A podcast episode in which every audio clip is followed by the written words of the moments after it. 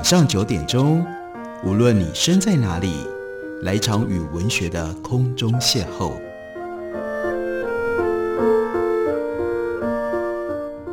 杨照谈书，邀您一同遨游文学世界，认识古今中外的经典之作。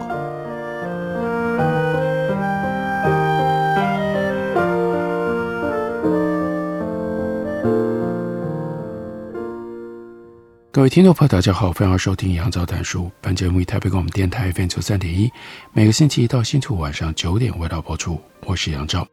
在今天节目当中要为大家介绍的，这是猫头鹰出版的新书，是属于《岛屿新台志》这个书系当中其中的一本。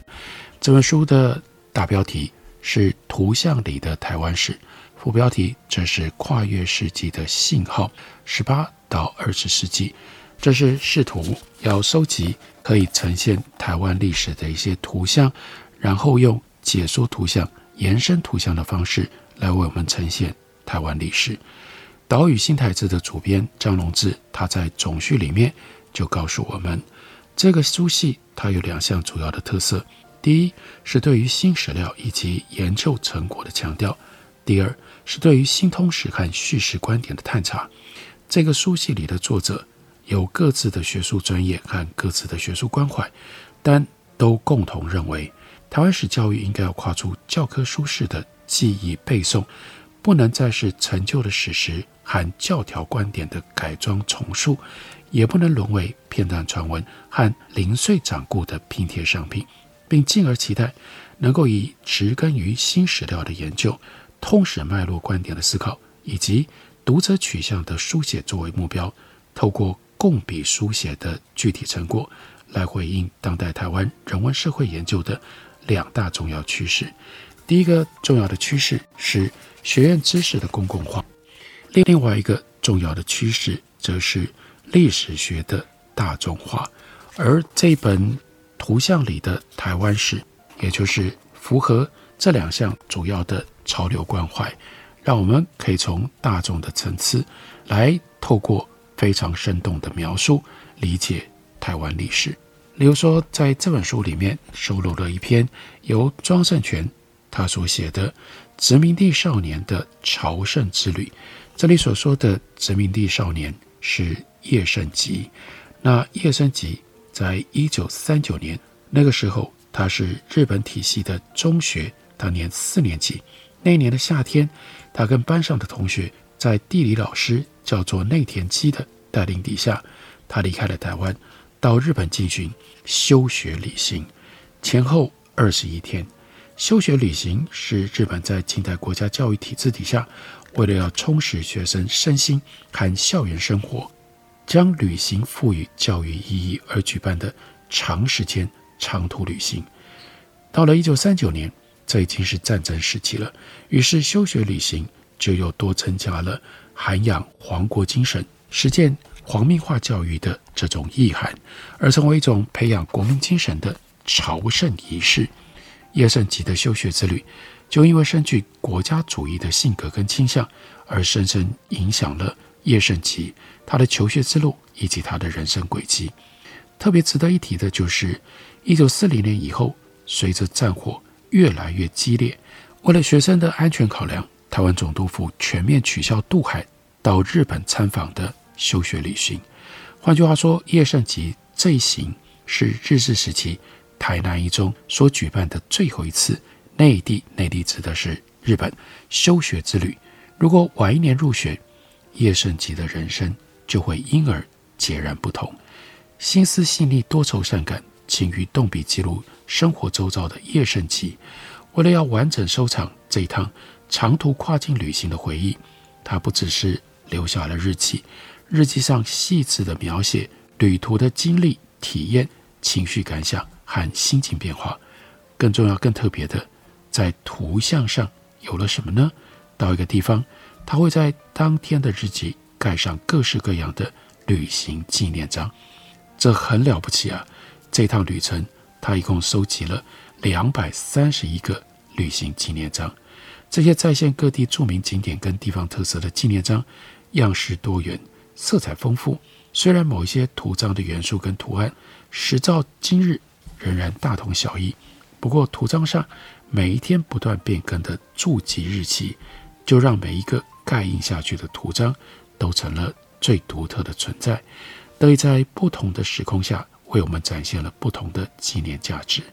纪念章搭配叶圣吉的文字书写，就让呆板的日记瞬间化身为图文并茂的游记。而且带来了大异其趣的风貌和阅读体验。一九三九年七月九日的半夜，叶圣吉跟班上同学一起搭乘夜行列车，从台南启程北上。窗外一片漆黑，除了少数翻阅杂志的旅客之外，大多数人都在激烈摇晃的车厢里昏昏地睡着了。列车行经桃园杨梅的伯公岗之后，天色逐渐的明亮，然后在清晨。抵达了基隆。基隆本来是传统的渔港，日本领有台湾之后，看中它的区位特性，积极进行各式各样的调查跟投资，整建交通以及主港设施，将基隆打造为重要的货物进出港。同时，在这个时候，是台日航线的主要起点港口，变成了帝国玄关。叶圣吉他们一行人就是由基隆搭乘当时。日本非常知名的航运商大阪商船株式会社所经营的蓬莱丸出航，在出港的时候，恰好跟两艘不敢张起航行，只在船身上画上旗帜的英国船只擦身而过。据说这是为了避免遭受空袭的替代的做法。叶圣吉仿佛感觉到、听到了战争逼近的脚步声。过了正午。这个时候，台湾岛在身后海面上若隐若现，而后四周更就剩下了一望无际的洋面以及飘着白云的蓝天。到了傍晚时分，海面被染成一片深蓝色。叶圣吉就惊觉啊，这就是太平洋著名的黑潮啊！众人于是高声一起唱出颂扬帝国海军的《太平洋进行曲》。到了晚间，叶胜吉。仍然难掩兴奋之情，在他的日记上就写下了：有一次能够将中国悠长的海岸线封锁的帝国海军，这是多么令人值得庆幸的事情。如今我有了更深刻的感受。作为出行休学旅行第一天，在日记上的总结。第二天还在海上，海水仍然蓝得发黑。不过不一样的是，东方的洋面逐渐浮现别的。往南航行的船只，夜晚也可以看得到灯塔的亮光。即将抵达日本的感受越来越明显。在七月十一日清晨五点钟，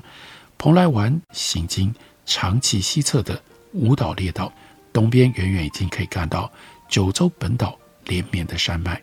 正午时分，终于抵达了北九州的门司港。登陆了之后，接着就立刻前往。四处林立的烟囱熏得漆黑老旧的门司车站，搭乘火车去位于福冈的博多。在日记上，叶圣吉就说：“火车沿着海岸行进，是和台湾大异其趣的另外一种美景，和高雄附近的景色有几分相像。房子都是日式的，有静极沉稳的风情，让人有了明确来到内地的感受。”叶圣吉确实觉得他踏在殖民母国的土地上了。下午四点多到达了博多，第一眼的印象是电车来来去去，电线在半空绕来绕去，还有路上行人熙熙攘攘。到达车站附近的投宿地叫做东洋馆，把行李放了之后，在旅馆向导的带领下，就搭乘电车游览博多市区，并且前往。东公园观览曾经担任第七任台湾总督的明石元二郎他的铜像，再去参拜有四百多年历史的关闭大社吕奇宫。到了晚间十点钟，回到旅馆就寝。叶胜吉他留下的印象，博多不愧是人口三十万的都市，没有太多大型的建筑，不同于前三天都在船上旅途奔波。七月十二日，在日本的休学旅行正式展开。上午九点半从福冈搭乘火车去 Nagasaki 长崎，叶圣吉就观察到，所经过的地方，不管再小的住宅区，都有出征军人的国旗，高高的迎风飞扬。午间在佐贺的肥前山口站换车，行经有明海的海岸，还有许多的隧道之后，最长的一个隧道经过的时间长达两分半，在下午两点半到达了长崎。曾经在台南一中任教的儿玉太郎老师现身在车站迎接他们这一群人。同样先到车站附近的叫五鹤屋旅馆安置了行李之后。在俄玉老师的带领底下，搭车参观长崎市区，还以独特那个狗的像以及祭典所著称的正西大社周访神社，被指定为有形文化财的黄波中禅寺崇福寺，还有江户时代为荷兰人居留地的出岛，以及日本第一间天主教教堂大浦天主堂等地方。他在晚饭之后有自由活动时间。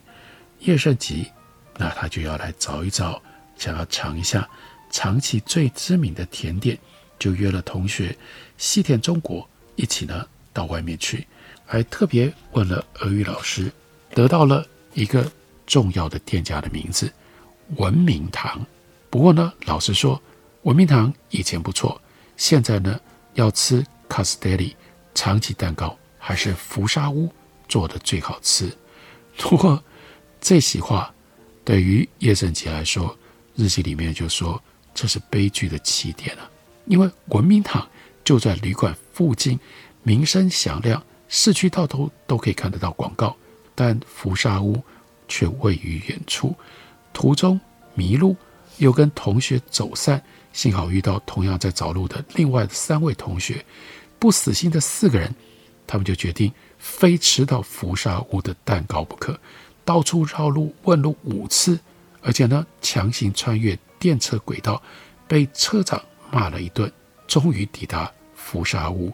这个时候，他的脚底已经起了水泡，而闹剧还没有结束。他们把买来的长崎蛋糕带到一家叫做“观光”的大食堂去享用。叶圣吉特别点了一份冰淇淋要配着吃，没想到冰淇淋不够冰，又太甜。又搭配长崎蛋糕，吃起来甜腻不堪，只好向店家索冰水来解腻止渴。最后，狼狈地搭乘电车回到了旅馆。这样的中学生的休学旅行，留下这么细致、这么有趣的记录内容。我们休息一会儿，等我回来继续聊。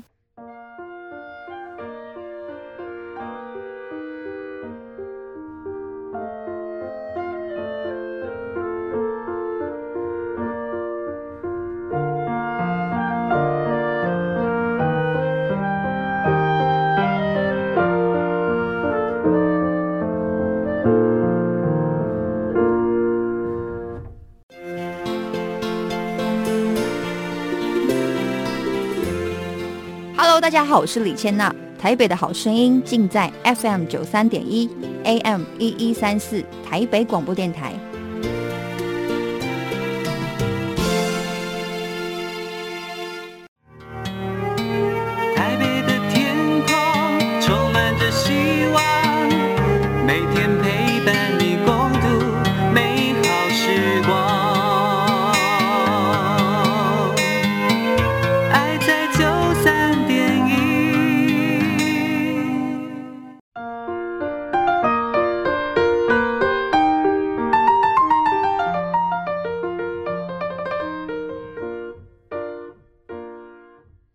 感谢您继续收听杨照谈书。本节目以台北广播电台 FM 九三点一，每个星期一到星期五晚上九点，为大家播出到九点半。今天为大家介绍的，这是猫头鹰出版的新书，张龙志他所主编的《图像里的台湾史：跨越世纪的信号（十八到二十世纪）》。在这本书里面收录了一篇由杨春贤他所写的《视角的角力》。那这篇文章处理的主题是兰屿。从日治时期一直到一九七零年代，画家的眼中所表现出来的兰屿。不过，在讲到画家所看到的兰屿，先提到的是科学所记录的兰屿。杨春贤就提到了兰屿的第一个影像，应该是日本学者鸟居龙藏，他是在一八九七年十月，那个时候日本殖民台湾才只有两年的时间，鸟居龙藏就已经到蓝屿拍摄了一组照片。他当时到台湾来调查台湾东方海域上的红头鱼，也就是今天我们说的蓝屿。他说，岛上的番人争先恐后似的驾着独木舟过来，每个人都喊着“巴雷克，巴雷克”，指的是隐蔽，隐蔽。他说，我连忙拍下了这个镜头。也就在这次的调查当中，鸟居龙藏依照当地的语言，将岛上的民族定名叫做亚米，后来成为。雅美，这是雅美族。无论正确与否，雅美这个名字就成为日治时期一直到战后国民政府时代对于岛上民族的正式称呼。鸟居龙藏他所拍摄的雅美族的影像，后来整理为《人类学写真集》台湾红头屿之部所呈现的，那是人类学家的科学观点，透过一张张岛上居民的正面、侧面，还有身形照。另外有服饰、屋舍、渔舟、陶器、工具等照片，巨细靡遗，有条不紊地拼凑出了雅美人的集体形象。在鸟居龙藏之后，先后又有曾经担任鸟居龙藏助手的深丑之助，另外有博物学家鹿野忠雄，他们都曾经到兰屿进行科学调查。相较于鸟居龙藏和鹿野忠雄，他们是基于学术研究立场。所打造出来的人类学视角，深仇之处，它有另外一番意识，那就是理番的重要性。科学调查是为了日后有效经营这块土地。虽然日本官方在调查之后认为兰屿并没有太多的殖产利益，再加上实行上有着交通不便、水土不服多重的困难，对于兰屿并没有要积极的开发。也始终没有有效的管理。到了一九三三年，就出版了《东台湾展望》。在到了一九三三年所出版的《东台湾展望》当中，对于兰屿的描述是：岛民的日常生活当中有着令人无法想象的珍奇习惯和传统，都自原始时期就反复不断地流传下来，充分彰显作为人类学研究对象的价值。然而，从开发的观点来说，兰屿没有办法进入到现代化的脉络当中，这意味着文明发展的落后，特别是在医疗跟教育等项目上。例如说，岛上有恙虫病跟疟疾，这是蛮恐怖的。另外，他们的描述是岛上的居民智能比较低，行动比较迟缓，这些都是负面的形象。一九三五年的第九届。台湾美术展览，一口气竟然出现了三件以蓝雨作为主题的油画作品，那是盐水龙的《红头玉少女》，另外还有一幅同样是盐水龙的《细坡》，另外是明石泽山的雅美族的母子。日后被尊为台湾工艺之父的盐水龙，他对于原住民服饰跟工艺的兴趣，早在他从东京美术学校毕业之后，就已经萌生了。首度造访兰屿是他从法国返台之后。另外，这位画家明石泽山，他是一九零六年出生，在一九七三年去世。他毕业于东京农业大学，他对动物学、地质学、人类学都有研究。曾经受日本总督委托，两度前往兰屿进行动植物和亚美族的调查。无独有偶，这两位画家不止在这一年的台展上发表了描绘兰屿的作品，也先后在报章上发表文章，描述自己去造访兰屿的心得。颜水龙他的文章刊登在周刊《朝日》，标题叫做《原始秘境：红头鱼风物志》，里面就提到老早就想要探访这块神秘的原始秘境，在出发前。他特别去台大人类的土著人类学教室做足了准备，对当地资料的调查，文章里面也有很多地方呈现类似人类学的客观视角，详述了岛上居民的社会组织、宗教、婚姻、生产、死者、音乐、舞蹈、衣食住习惯等等。特别的是，颜水龙以画家身份和岛民之间的互动，画家先展示自己的画作，来引发岛上居民的好奇心，然后呢，为他们画素描。作为交流的契机，在这篇文章里还附上了这趟旅行当中几件素描的作品，包括了番屋、土偶、风景、男子和女孩的人像速写。相较于理性客观的报道文字，颜水龙为居民所画的速写充满了感情。他捕捉了头戴藤帽的男子那样一种腼腆温和的眼神，少女呢则低垂着头。略显羞涩，这些细腻的小幅速写，似乎更加坦率地流露出画家对这一块他心目当中的原始秘境如此的喜爱。在同一年举行的台湾美术展览会上，颜水龙他的参展作品《细坡》所描绘的是画家在蓝屿上观察到的有趣景象。击海水就是取海水，在他的文章里也特别提到。这宛如印象画派画家的作品，并且附上了一幅笔触活泼的速写。改为油画版本之后，就更加出色的以印象派的风格表现出蓝玉海边的那种空气感，还有女孩们列队行进的动态。还有另外一件参展作品《红头与少女》，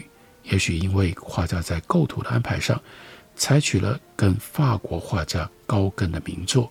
我们从哪里来？我们是谁？我们往哪里去？》这幅作品左下角人物相似的姿势而更为为人所知。不过，颜水龙笔下的蓝雨少女，并没有高更画中那样一种晦涩暧昧的寓意。这位少女斜坐在海边，以翻腾的大海跟蓝雨特别的拼板舟作为她的背景。表现出清新健美的气息，借由少女的穿着打扮，画家也得以对自己最感兴趣的传统服饰，还有手工首饰细加描绘一番。